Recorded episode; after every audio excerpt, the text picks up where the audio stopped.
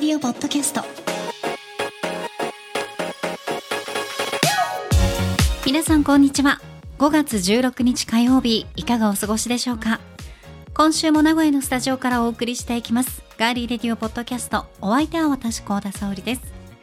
そして手の甲だけ異様な日焼けをしておりますゴルフ焼けなんでしょうか聞いてみましょうこの方のご登場ですどうぞ皆さんこんにちはディレクターの足立です、えーゴルフはここ数年やってないんですけども、えー現場焼けってやつですね あのここのとこ連日ですね屋外にいることが長くてですねすっかりこんな感じになっちゃいました腕時計の跡が真っ白、はい他が真っ黒っていう感じです ね日焼け止めを塗りましょうってあの前言いましたよね もう毎回言われてそまうすでよすねよね今回もうすっかり実はもう人が向けまして、はいえー先日ですね あのもう痒くて痒くてうん腕が両方がああ皮むけしちゃったんですねしちゃいましたうんあらあら、はい、一皮向けていい感じになりましたよ。よかったですねおめでとうございます はい、 それ以上あの深掘りすることがないのでまあまあそうですね。いいですかあのすみません、あの日焼け止めこれから塗って、これから夏本番ですんで、これからですからねはい、皆さんはいのいいつ、いいあのね、お気遣いいただいてる 皆さんのご好意を無にしないように。そうですはい日焼け止めはしっかり塗っていきましょうはいありがとうございますよろしくお願いいよたろししくおますさあ足立さんはい、カッピーストアうん、うん、皆さん訪れていらっしゃってるみたいで、はい、はい、ありがたいですありがねと。うございます。なんと先日、うん、特大カッピーが売れました。そうなんですよ。本当にね、ありがとうございます。もはう買ってくださった、ね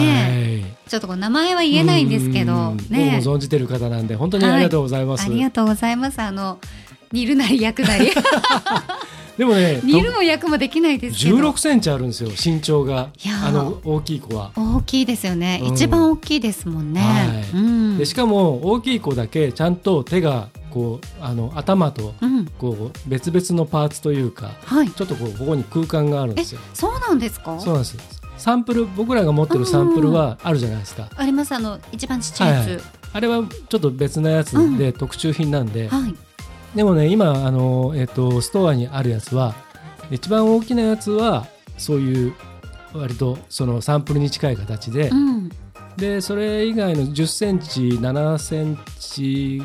5センチだったかな、うんの3パターンはここがねあの空間がないんですよへえ折れ手ちゃのい手の横に、手が折れちゃうといけないうんんで、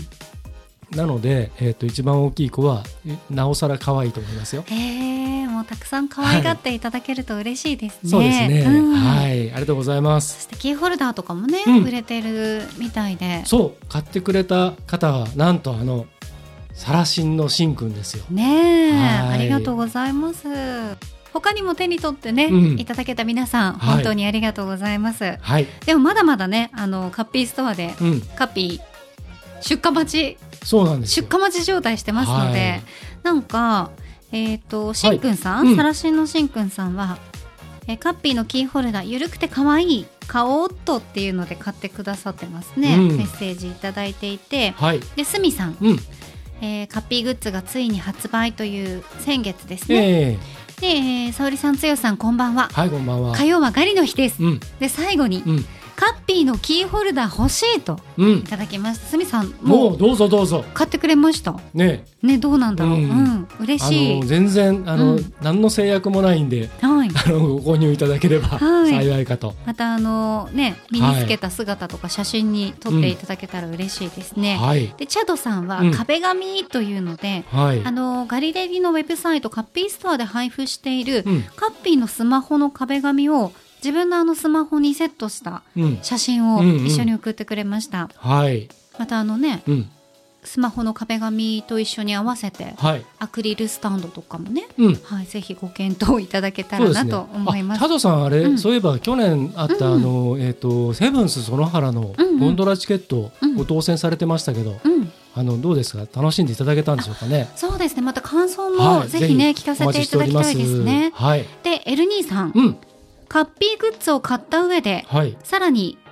24分の1、うんスケールの 3D 版でカッピーフィギュアを作って、うん八海山フィギュアとコラボさせましょうということでおーエルニーももはい、うアクリル板手に取ってくれましたかねねうん、まずはサンプルでねごそ購う入でいすたねだければと思います。でちなみに八海山フィギュアってあのこれ何のことってうん思ってる方いらっしゃこるれと思いまはすけさど、っき名前が上がった、はい、サラシンのしんくんうさん、ん、サラリーマンうん、慎太郎し違う。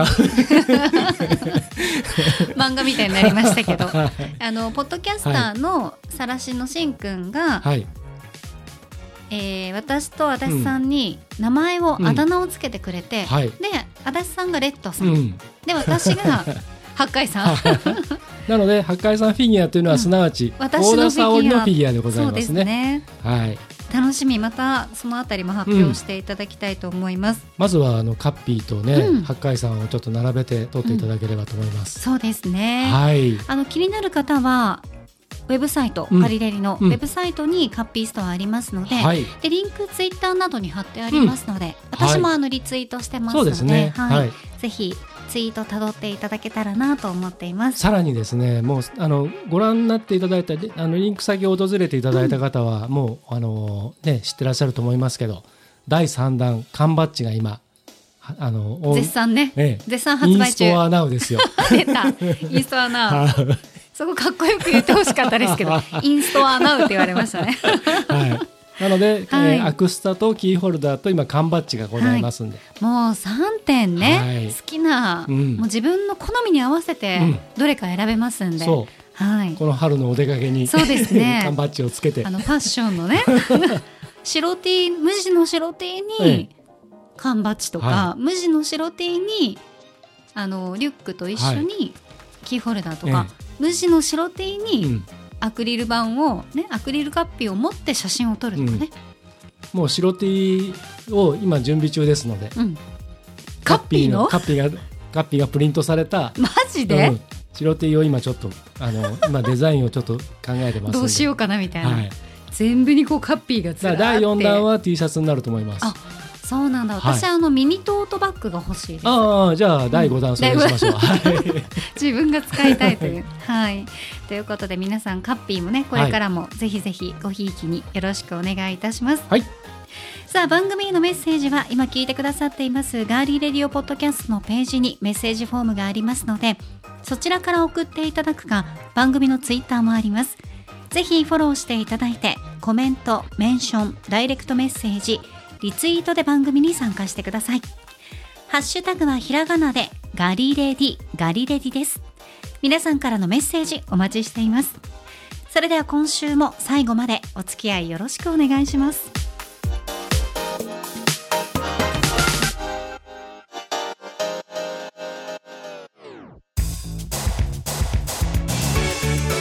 名古屋のスタジオからお送りしていますガーリーレディオポッドキャストさて先月皆さんに募集していました二人に聞きたいこと質問、うんねたくさん送ってくださいましたありがとうごありがざとういございまましすたえーこちらなんですけれども、はい幸田さんの方でまとめて届いてますか全部そうですねはいまとめて原稿が原稿がはいこちらの方にありますのでそこからはすべてはうんうん紹介できないですけど、うん質問ぶつけていきたいと思いますよ、はいでねツイッターでアポロさんが、はい皆さんがどんな質問を寄せたのか楽しみですとうん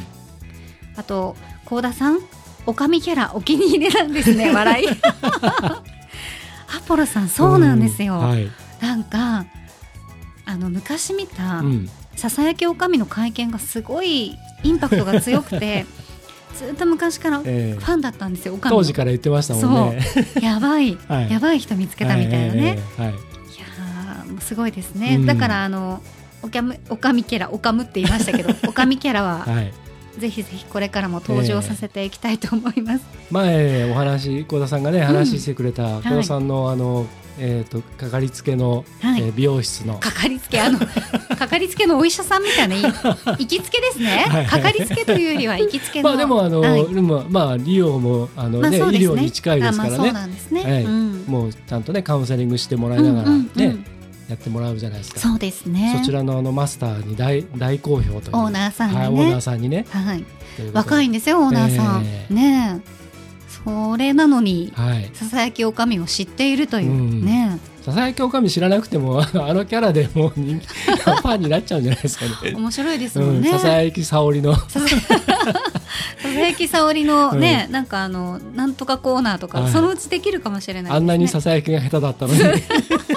あれ最そうそうそ近うめきめきと腕を上げてますそうなんですよ。昔はね皆さんあ の過去回辿っていただけると。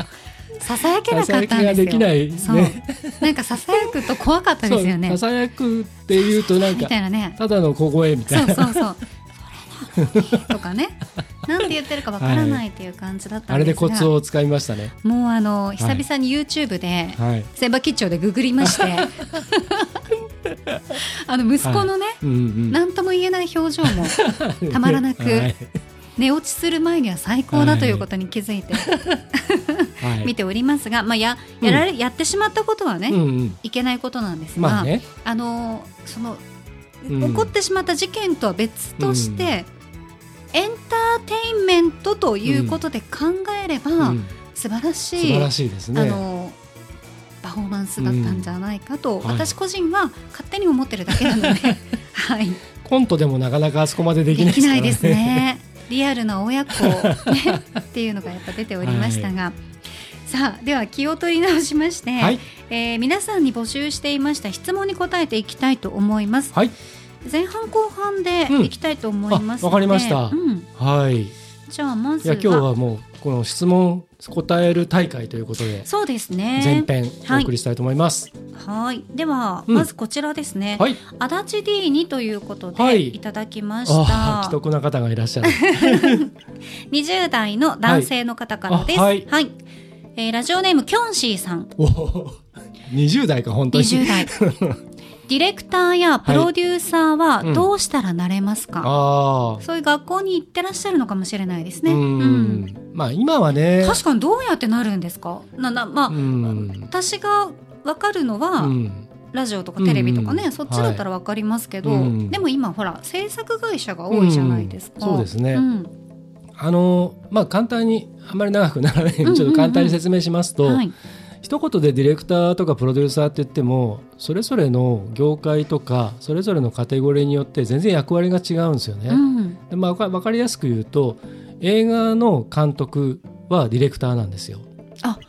うん、ーあのえっとエンドクレジットとか見ていくと監督っていうところディレクター誰それっていう書いてありますうんだからあ映画デ映ィレ画とクタかのーはそうか、監督なんだ監督なんですようんうんでまああの、うん、と訳し方としては監督っていうのが一番、まあ、ふさわしいんですけうど、んじゃあ今度レコーディングとかあの音楽を作る時になると、じゃあディレクターって何やるかっていうと制作本当に制作の方なんで、例えばスタジオを抑えたりとかいろんなことを手配したりとかケータリングを手手配したりとか、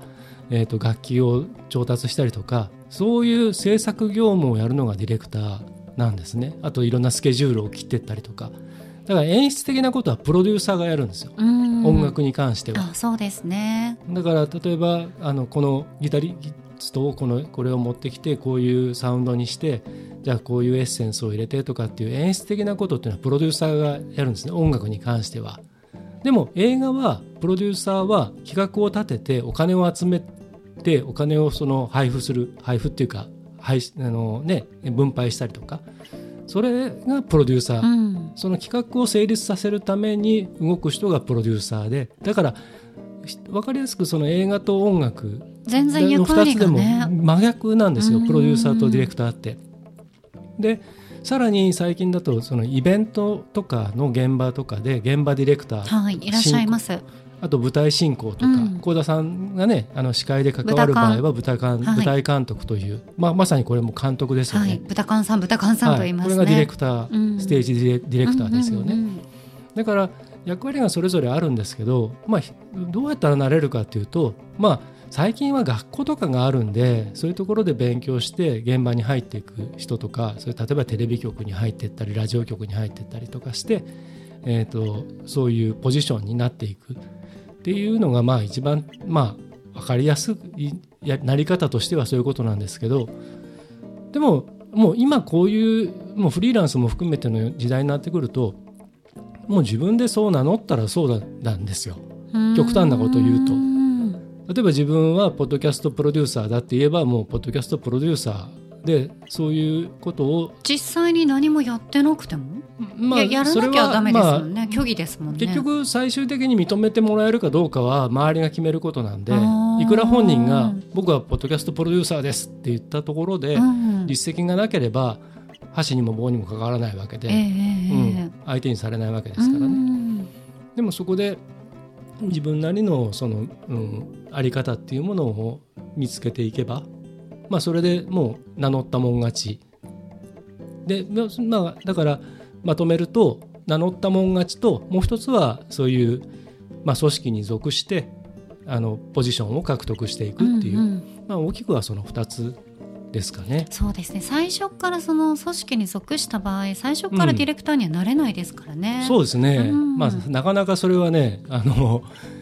難しいので、う、うんん僕も駆け出しの一番僕はこの業界の最初は前も話しましたけどラジオの番組制作から入ってきたんですすけど、それこそ最初はフロアディレクターアシスタントディレクターから行ってでうデんィレクターになって、アシスタントプロデューサーになってプロデューサーになってみたいな、まあ、順番でね、うんうんうん段階でであとはまあ現場が好きな人はずっとプロデューサーにならずにディレクターを続けてる人もいるし、うん多いですねディレクターとか現場を知らずにいきなりプロデューサーになる人もいますし、はい営業的なセンスがあるとね、まあいろいろですよね。うんうんうんはいということでキョもンしあシーさんのあのご興味ご関心があれば実はあの僕と幸田さんがオンラインの教室をやらせてもらってるんはでいす、けど、私が話し方のレッスンで、はいえー、私 D が考え方のレッスン、でこれがあの今年の春からちょっとリニューアルしまして、えーとまあ、やることは変わらないんですけど、あのーもうちょっとこう分かりやすく入り口を分かりやすくしてディレクターになりたい人プロデューサーになりたい人プランナーになりたい人あと MC になりたい人司会者になりたい人ナレーターになりたい人とかっていうそういう人たちを受け入れていこうという形に今ウェブサイトの方もそういうふうにしたんですねリニューアルしたんでもし興味あればそちらの方もちょっとチェックしていただけるといいかなと思います。はい皆さんも興味ある方はぜひ、はいよろしくお願いしますキョンシーさんありがとうございましたはい、ありがとうございました。はいでは次行きますか。はいキョンシーさん初めてで結した構ねちゃんと答えちゃった。うん嬉しいありがとうございます、 はい。えー、じゃあニュージーランドから、うん。ロイさんあ、ありがとうございます。はいお二人は何歳に仕事を引退したいですかうーんそれともずっと続けたいですかと、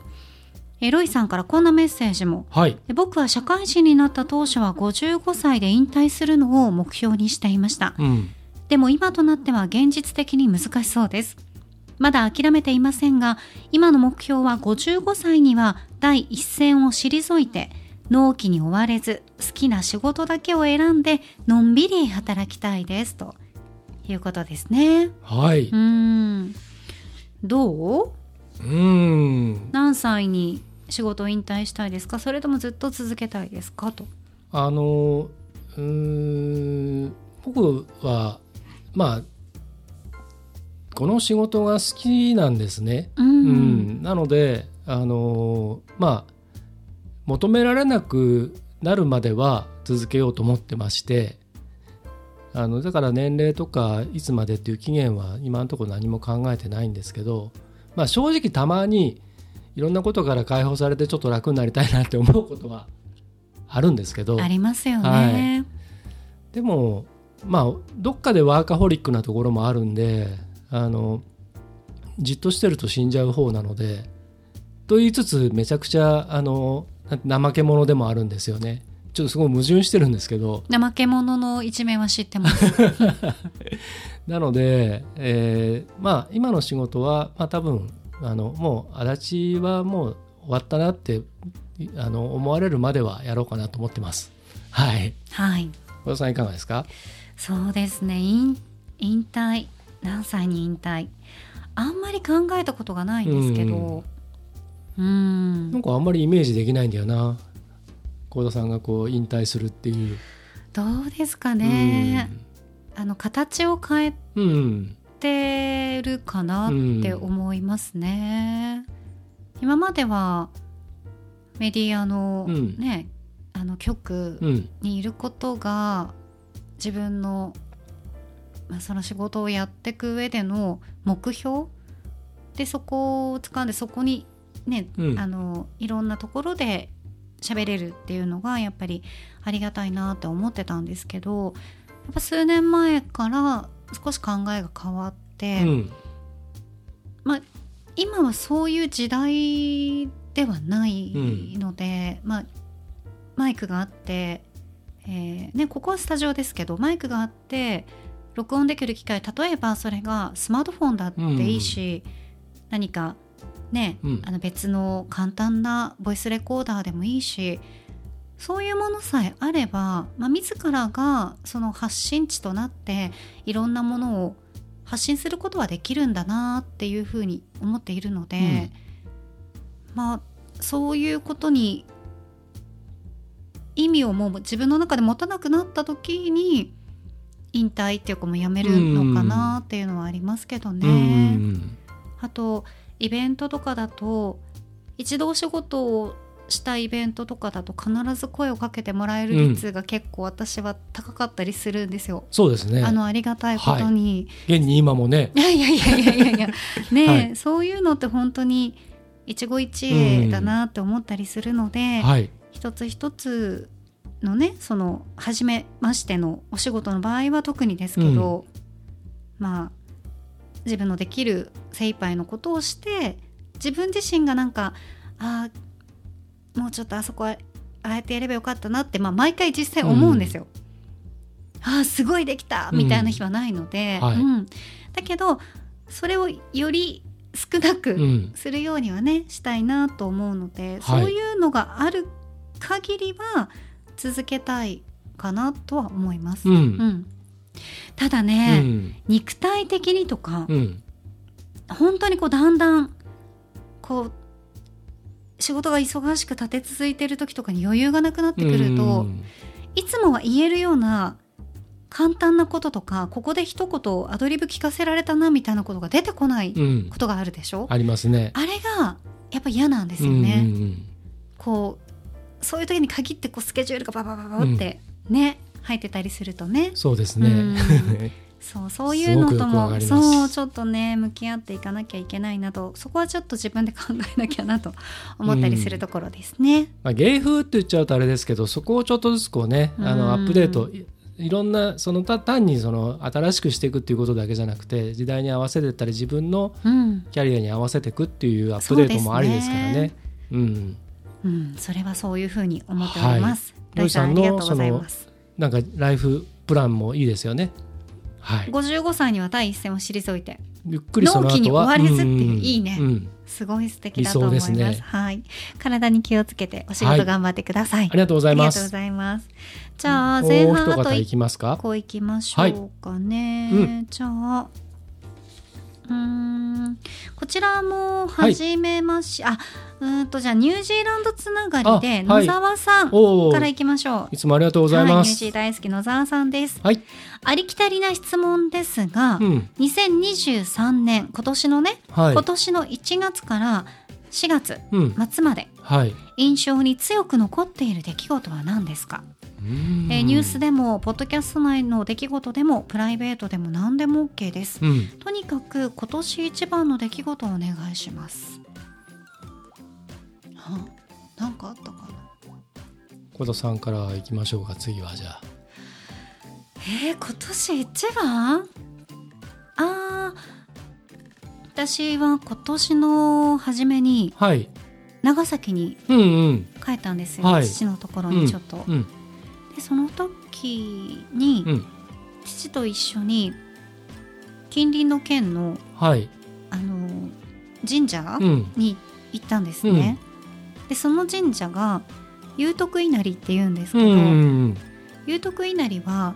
こう下駐車場があって参道があって、うん、で、えーなんか池があって、うん、ちょっとしたこう門があってはい、鳥居があってそこからぐわーってあの一番奥のうん、方まで行くと山道をあの階段をすごい登るわけですよ。はい、うん、でそれを一生懸命頑張ってうん、登って、こうその父親のね体調があんまりよくねうん、なかったけどその父親の背中を見た時にはいあなんかすごいグッときて、うん一番強く印象に残っているのは、うん階段を上る父の背中うですかんね。はいねえなんかやっぱりお父さんのことが大好きで、うんもちろんお母さんのことも大好きですけど、えなんですかねあこの人たちがこの世からいなくなってしまう時が来るんだなえうんって思った時に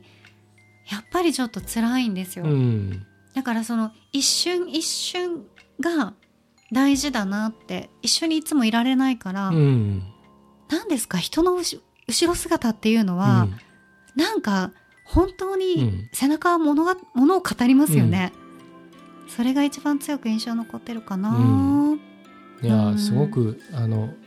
よくわかりますよ。うん僕も同じ本当に同じような経験をあの自分の父親の時にしたので、旅行ねそうそう、んまさに同じようなそうでしたよねものすごい階段の神社うにんお参り行く時に、もうちょっと体あれだったんで、うん普段だったら絶対に登るなんて言わないうんあのー父親がその時になんかよし登るぞっつってで一番上まで登って行ったのを後ろからついてったんですけどね本当同じことを思いましたねうんね今でも鮮明に覚えてますえうちはねもう、うんあの元うん気ですけどね、うんはいだからまあそのなんていうんですかねでも一緒に行けてよかったですよねそれがそうなんで何すよよりも良かったんじゃないですそかこですうね、んだからこれからは1年に1回うはん父とね、うんその家族とうん一緒にどこかにうん行けたらいいなって思ったりしてますうね、んはいはいなるほさどあ、足立さんどうでしょうか。僕もね今年本当にあの、去年の暮れからまあいろいろ生活環境が変わったりいろいろしていく中で本当になんかいろんなことが好転してきているのを本当に感じていて、まあ、全体的にあなんかいい巡りがこう来てるなっていうふうに思っているところなんですけど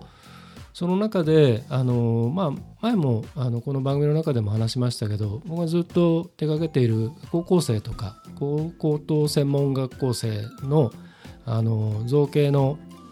作品の全国大会今年2回目を1月にやってでその時にようやくそのまあ1回目はコロナの関係でこの来場ができなかった全国の子たちが第2回目でようやく豊橋の会場にね、うん、あの各地から集まってきてくれてで大会が終わって会場の撤収をしてもろもろ片付いてまあ更地に会場がね全くこう備品とかがない状態になってでその各学校の生徒さんたちや先生たとかあと、えー協賛してくださったスポンサーの方々とか関係者がまあみんなそこにこういて談笑している様子でもうその会場で初めて会った学生同士とか先生同士がもうみんな打ち解けて特に学生たちをもうみんなでもうゲラゲラ笑いながらみんなで写真をお互い記念写真を撮り合ったりとかなんかあのいろんなこう連絡先交換をしたりとか、あので誰かがお菓子を持ってきて食べる人なんつったらみんなそうわあはいはいなんつって突然そういうのが始まったりそれを見た時にあのなんてその自分は幸せな仕事をしてるんだろうって思ったのがやっぱりすごく嬉しかったしそれが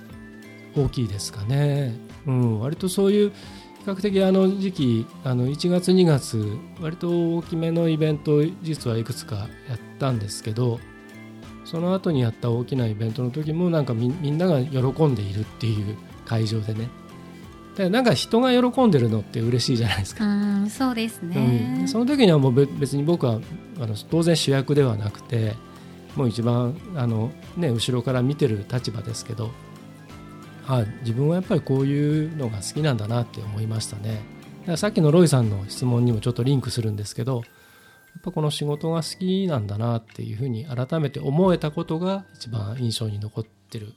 このね前今日までの今年1月から今日までの中でってなるとそういうことですかね。 4月末まで。うん、うんはい、ねえで。す。はい、ありがとうございましはい、あた。りがとうございます。さあということで割と真面目な回だな今日はそうだね、はい、皆さん結構ね、うん真面目な質問送ってくれましたね、はいここまで、うんね、前半ということで、はい一曲お送りしたいと思いますうが、んえ今回ご紹介するのは足立 D がずっとファンだったアーティストラブタンバリンズ、はいはい、詳しく紹介する前にまずは聞いてくださいラブタンバリンズ1995年のアルバム「アライブ」の1曲目に収められているナンバーですラブタンバリンズで「ラブアライブ」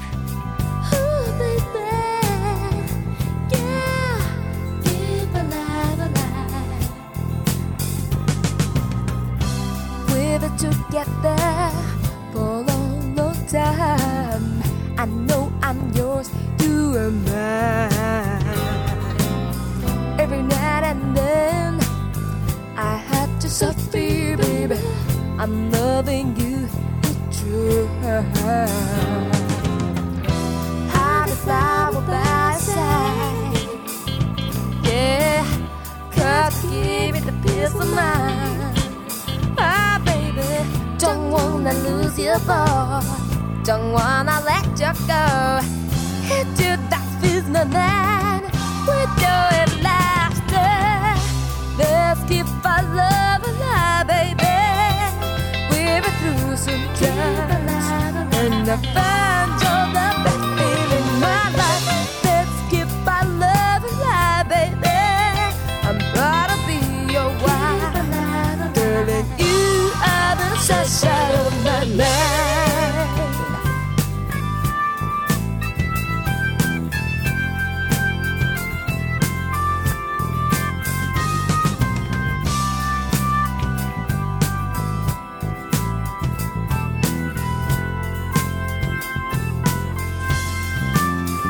I know I was wrong, and now I'm not so strong. That's not always like a lesson. But if I'm now, nobody can love me like you. Nobody can take the place of you. Try to be a good girl to you. Yeah, everywhere you go, I follow you. Oh, baby, you're my precious love. Believe in never bird. Let's talk about the future. That's what I love together. Let's give our love a love, baby. We've been through some times. And the fun job of it in my life. Let's give our love a love, baby. I'm proud to be your wife. Girl, and you are the sunshine on my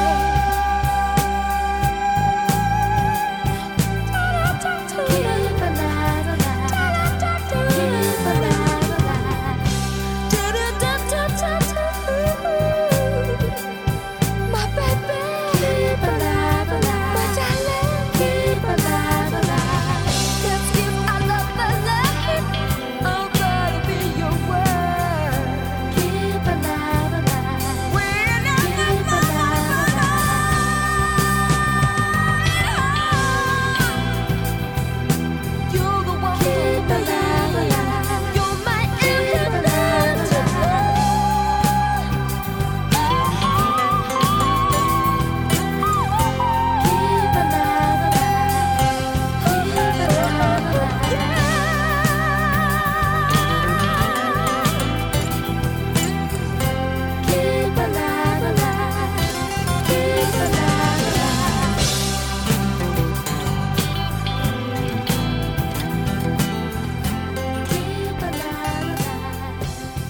Keep alive. お送りしたのはラブタンバリンズラブアライブでしたえっとですねあのこちらラブタンバリンズというまあバンドというかユニットというか90年代に一世を風靡した渋谷系の音楽っていうのがあって、うんあの皆さん渋谷系っていう言葉聞いたことある方も結構いらっしゃると思うんですけどその、えーボーカルのエリーさんはその代表的な歌姫の一人として紹介されていてで音楽系の雑誌には軒並みこういろいろねあの取り上げられていてさらにビジネス系の雑誌とかにもねあのインタビューとかグラビアが掲載されて、うん割と時の人みたいな、そうですね今さっきあるんですけど、あのねはい、スパとかに、え篠山紀信さんが撮られたそうなんですよ。ヌードはい、の写真とかありましたね。はい、これがねうん美しい美しいですね。力強くて素晴らしいかっこいいんですよ。かっこいいうん、でかと思うとねこういうすごく、うんあのキュートなはい。写真もあったりとかうんするんですけれども、あのーとにかく歌声とか音楽性がもうとても好きで、うん割とね当時よく聴いてたんですね。はい。であのエリーさんの、えー、と SNS をちょっとフォローしていたらそしたら今年その音楽活動30周年、ううん、ということで、えっと完全自主企画で、えー30周年の記念アルバムを制作するというクラウドパウンディングをやられていてで僕もちょっと、まあ、微力ながらそちらにちょっとあの支援をさせていただいたんですけれども、まあ、そんな中で思い切って DM を送ったんですよ。はい。思い切りましたね。あのずっとファンでしたと。はい。で、ポッドキャストこういうのやってますって、ちょっとリンクを送って、うんはいでガリレディで、できればあの音楽、エリーさんというか、ラブタンバリンズをね、紹介したいんだけどって言ったら、快諾してくれて、うん。で、今回、この、えーガリレディでね、あやった。当時の、うんえー僕の好きだったアルバムの1曲目、聴いてもらったわけなんですけれどもね、どうですかいやすごい素敵です。まああの何ですかね。力強い声ではないんですけど、うん、声に力があるってわかうります。ん、うん、わかります、わねえかります。はい。すごく引きつけられる、うん、それとともにこのエリーさんのビジュアルもとっても引きつけるものがありますよね、こうはい私が見てるのは写真なので、はい。生で動いてらっしゃる映像とかはまだ見たことないんですけど、うんいやとても女性から見てもすごく魅力的な女性だなと思います。あのえー30周年のその記念アルバムがまたリリースされるまたうんニュースとかライブとかいろいろあの話題ができてくると思いますので、えーガリレビューではまたぜひいろいろ皆さんにもシェアしていきたいと思います。 Let me give you all my love. No more games to play. No more heartaches and pain.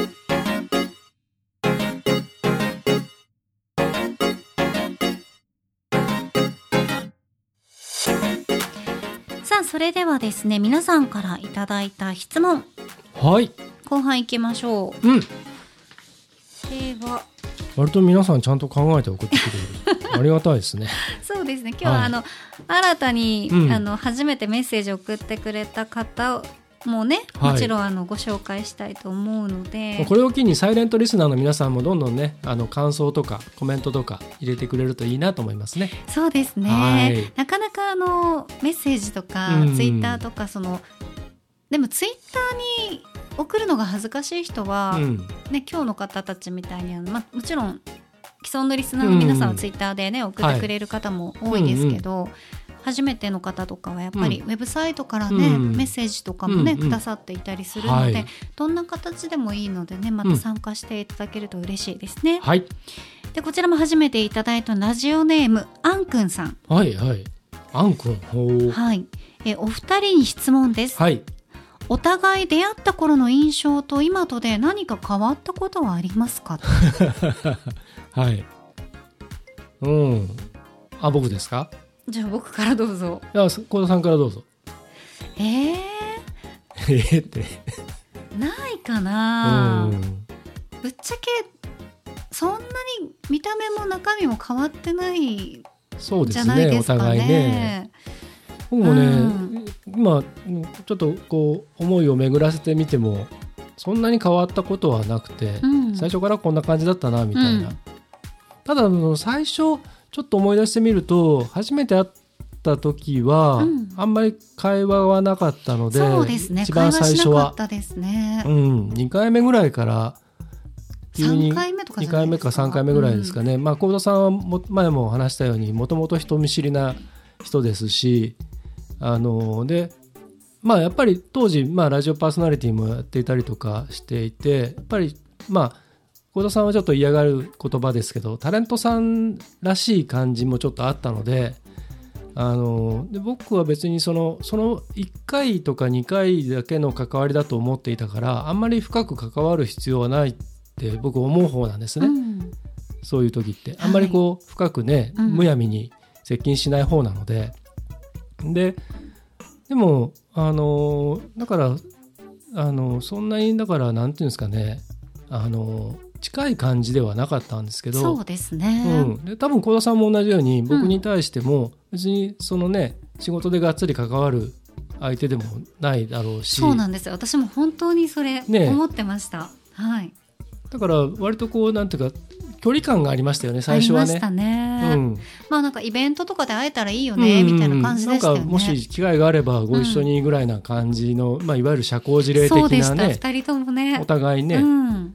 そしたらあの僕が幸田さんをあのその仕事の後に駅まで車で送っていく時に幸、田さんが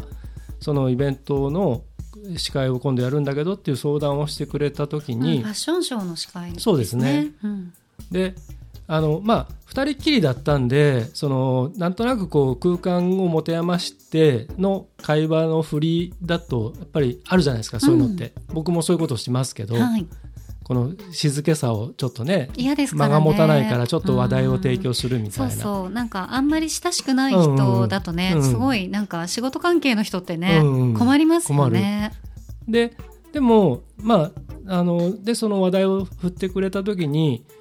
僕も別に普通にアドバイスをさせてもらったらでそれで僕印象が変わったんですけど、うんあのあこの人ちゃんと本気でどうにかしたいと思ってるんだって 意外と真面目なんだと思いま意した。外とっていうか、い本気で考えて質問してて、で僕がアドバイスしてることを本気で受け止めようとしてるっていうのを思ったのであの時は特うにん今までとはキャパが違ったわけですよ。センチュリーホールーでやるでしょ、でその裾のね、うんあの奥のうん下のね、うんこう、はいはい暗いところで、はえー視界台立てて、すごい醜いライトを当ててやるっていう話だったから、はい、どうしたらいいんだ とやったことねえぞっていうのでやっぱ当時新人の私はパニクるわけですそうよ。ですよね多分今でも、うん私ね、えー、と忘れもしないんですけど、はい外資ホールで影穴やった時にうんコンサートのはい裏が暗すぎて、うんあのスタッフさんがはい原稿を、うん私こう原稿をこう持ってるじゃないですか、でバインダーで止めてて、うん本日はアーティスト名なんとかなんとかなんとかなんとかツアーにご来場いただきまして誠にありがとうございますご来場の皆様にお願いがございますみたいなのね入れるでしょ、うんはいでその時にこのライトを当ててくれてるスタッフさんが、なんか多分インカムつけてなんか言われてたんでしょうね、はいはすごいライトが揺あーペれンライトが揺れるのねそう揺れてるの、うんで見えないから もうすごいどうしようみたいな、うんうんうんあの時はね、はい本当に終わったと思いました。うん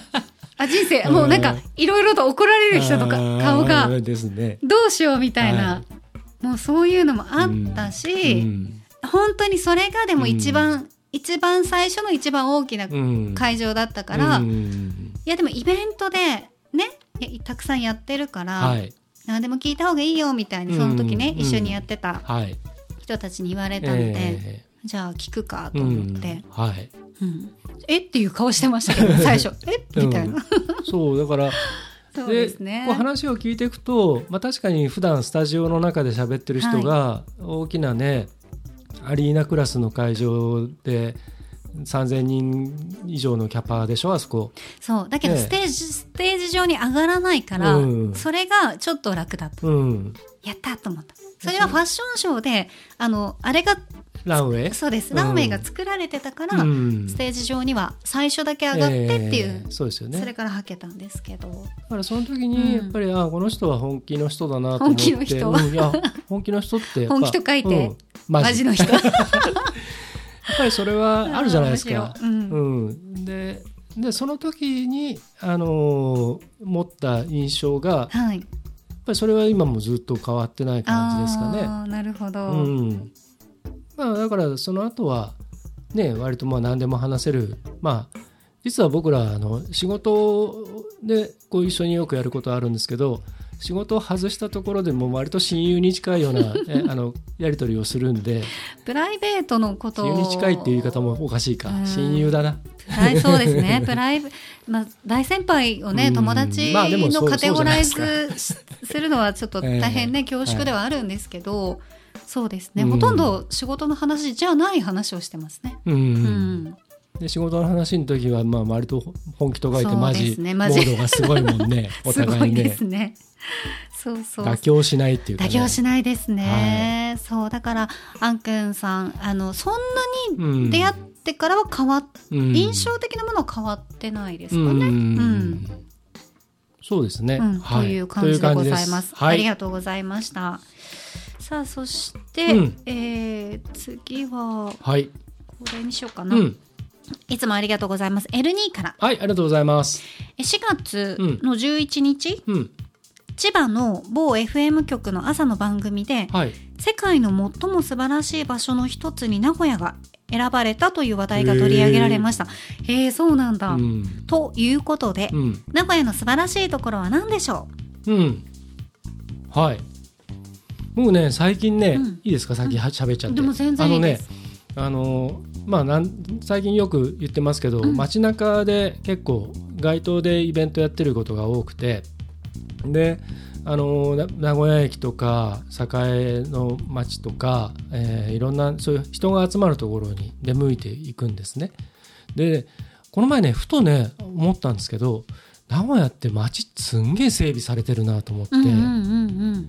あのちょっとしたこととことかあとあのいわゆる街路樹にしても、はいあの植え込みの花壇みたいなものにして私も、が思ったのと一緒ですね私あ素晴らしいところうんなんでしょうって、街だけど、うんその都市部、うん意外と都市部うにん緑が多い、うんいやねねえってそう ね私たちも年取ったんですかね、うおじいちゃんねいやでもすごくねすごく手入れもされてるでしょ、緑が多いわねそうなのよん多いんじゃよ本当にねえ花もすごい多いよね、うんおじいちゃんねやっと咲いたぞ あれ、ああのきあの、うん、黄色いのなんなんだあれねなんだねなあんれだね黄色いのタンポポじゃねえぞあれはあタンポポじゃないの よなんだねでも黄色い花多いですよね、 多いで名古す屋ねね多いです。特にあの栄っていう繁華街のところの目ぬ目抜き通りというかうんメインのところに、あのえっと分離帯中央分離帯のところありに結構植え込みがあって。でボランティアの方々なのか土木事務所の方なのかが花をあの植え替えて季節ごとに変えるんですけど、ずーっと黄色いきき黄色いじゃない 黄 色い黄広い広いと黄黄色い色いが一緒になっちゃったキロ、キロイっていう人もいますからね。 キンナうイ、んキロイ、キンナイキロイ、うんキ、キナイ、キロイ、キ中ロ央イ。分離帯が黄色いんですよね。ああのこの多分こ今の時期そういう色だと思うんですけど。春はそうですよね。うあの免疫のところとかもそうですそね。うそうそうそうそうとかパね。ンジーとかね、うんすごい綺麗に。で今あの堀川っていう、うんあの昔江戸城江戸城じゃねえわ、名古屋城どこに行きました お江戸 に。名古屋城からねあの、はい港の方へこう木材とかをこう運んだりする運河があってそれの名残が今あるんですけど、はい堀川そこのあのえっと中心になるところがあの堀川フラワーフェスティバルっつってこはのいはいはい時期になると、あの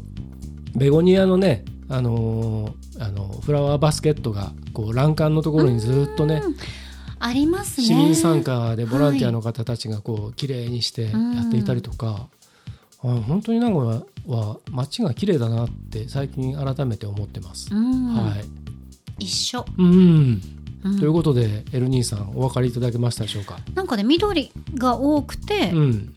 まあ、ちょこちょこ見ると、そのもちろんゴミとか汚いうん部分まはあありますけど。でも少ないよね。そうでも他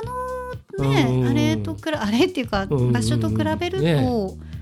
中心部にしては綺麗なんじゃないかなと、でどこ大体ひ広いから歩道がやたら広い広いしね、ううんんまあ、車道も広いけど、そうですね市内はね、うん特にね東京たまに行くと、うん、うわよくこんな狭いとこ通ってるなって思っちゃうぐらいなとこありますけどありますうねん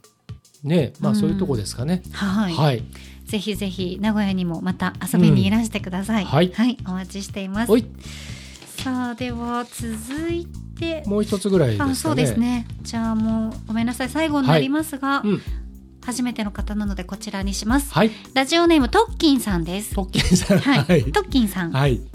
え、高田さんはうんお酒が美味しいなと思うようになったのはいつ頃ですか。そのきっかけも教えてください。うん。これたまに聞かれるんですけど、はい。うーん、お酒が美味しい生まれた時から。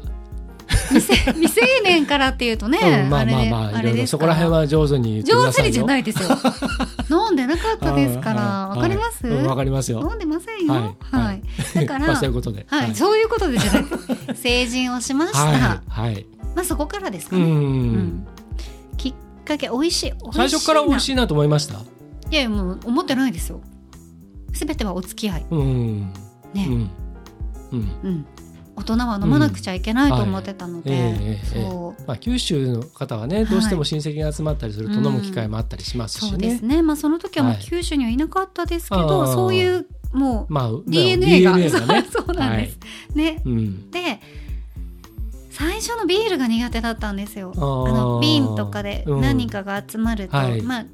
うええええまずはビーえルみたいなね、えはい。生とかあちょっとビールはって言ったら、じゃああの瓶にしてあげるから、うんちょっとコップ、はいい、コップ一杯分ぐらいでも飲みなさいよみたいなのが苦手で、うんあれだけは本当にウェーって思ってましたけ ど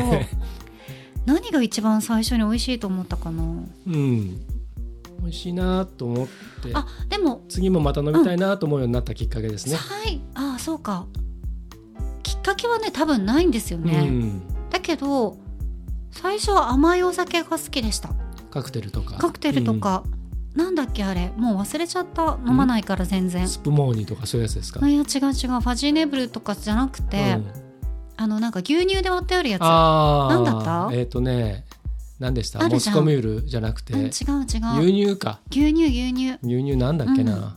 コーヒーとかさあーそういうは感いはいはいはいじのチョコレートとか、はいうんはいはあいはい、るんですよ、リキュール名の前忘れねちゃったそう忘れたあんまり飲まないですからそう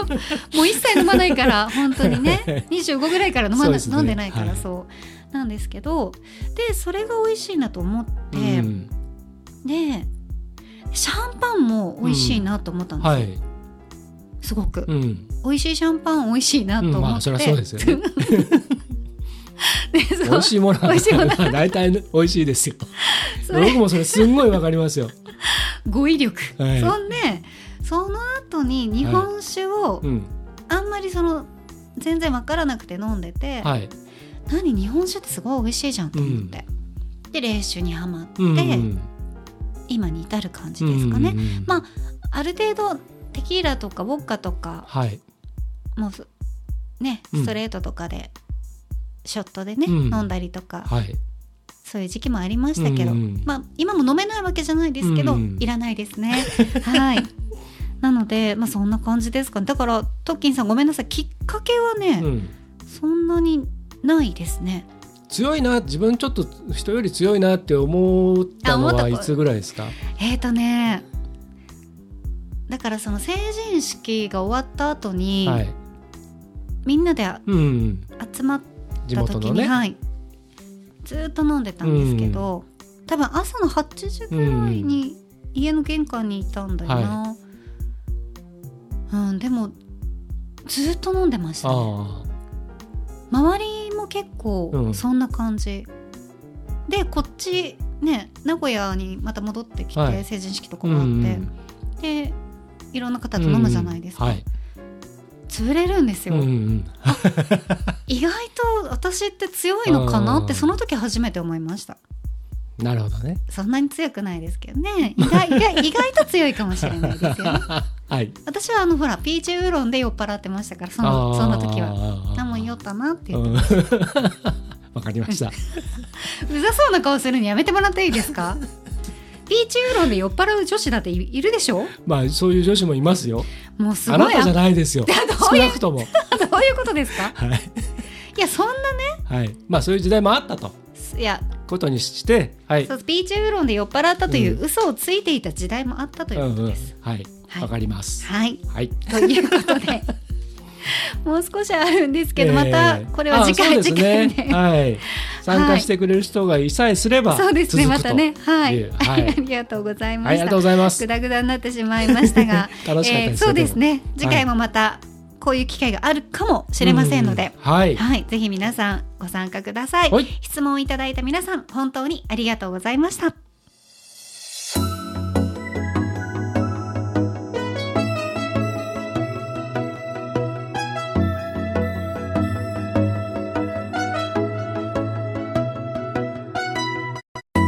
名古屋のスタジオからお送りしてきましたガーリーレディオポッドキャストエンディングのお時間です。はいではエンディング恒例まるまるの時に聞きたいおすすめの一曲。今回のテーマは私です。おいおい。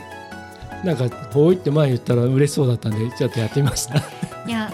言いますよね結構ほーいって いきますよ、はい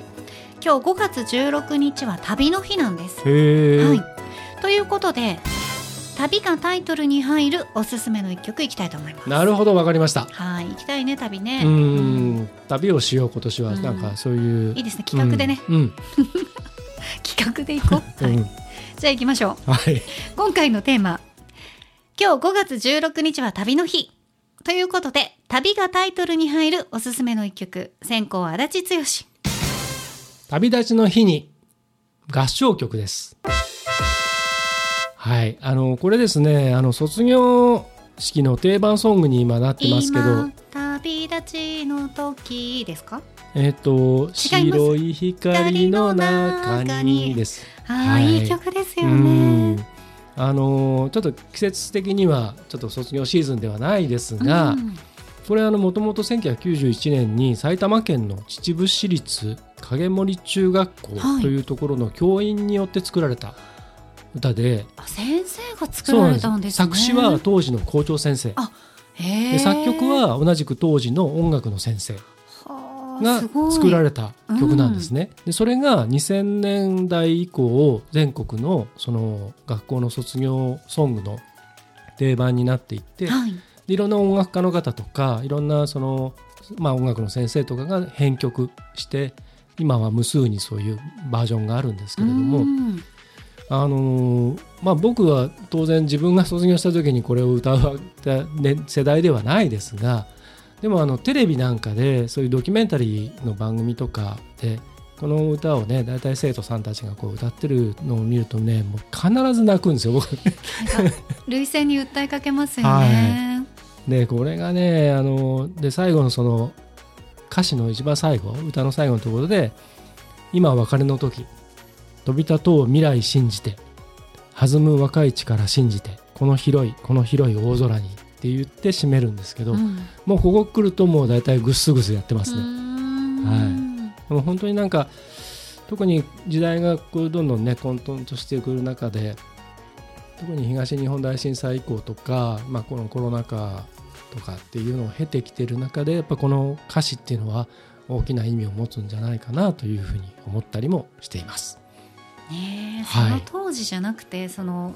ある程度大人になってから響くものってたくさんありますよねありますあります、ん本当に若い人たちにはねやっぱり夢を持っていただきたいそうですねという世の中を僕らがちょっとでも作れたらななんていうことをちょっと思ったりもします。はいはい。じゃあ、幸田さんにもレコメンドしてもらいます。はい旅がタイトルに入るおすすめの一曲、高校幸田沙織。竹内まりや旅の続きいいですね。はいはい。あの映画「最高の人生の見つけ方うん。」これ2019年に日本でリメイクされたんですけど、はい。アメリカのねあの原作、ええあのはではジャック・ニコルスンとえモーガン・フリーマンさんが、えー主演されたんですけど、日本では吉永小百合さんと天海祐希さんうんが主演されて、これ私も見たんですあ、け僕も見どました。いや本当に良かっうた、ん。日本版も良かった、うん、よかったすねごく。両方よかったね。そう、まあ、ざっくり言うと、うん余命を宣告された2人、まあ、アメリカは男性でしたけど、うん女性は、えー日本は女性で、はいえ2人が死ぬ前にやり残したことを実現するために旅冒険に出る物語ということで、まあ、それにすごい合ってるんですよこの竹内まりやさんの旅の続きが。ねなのでよかったら映画を見ながらこの曲うんも。ちろん最後のエンディングで聴いていただきたいですしお出かけする時旅に行く時にこの曲聴くとちょっとね心がふわっとうん軽くなる気がします、吉永小百合さんがいいよねいいですうーねんはいまだ見てない方はちょっと見てみるといいと思いますはーい私たちがおすすめするこの楽曲なんですが Spotify のプレイリスト「ガリレディレコメンド8」でね聞くことができますのでよかったらガリレディのポッドキャストとともにプレイリストもフォローして楽しんでください。はいはい、ということで今週も最後までお付き合いいただきましてありがとうございました2人への質問、うんねたくさん来てよかった ですねあはははありがとうございざいまあすりがデとうございました、はいガーリーレディオポッドキャストここまでのお相手はィレクターの足立でしたそして私高田沙織でした来週もお楽しみに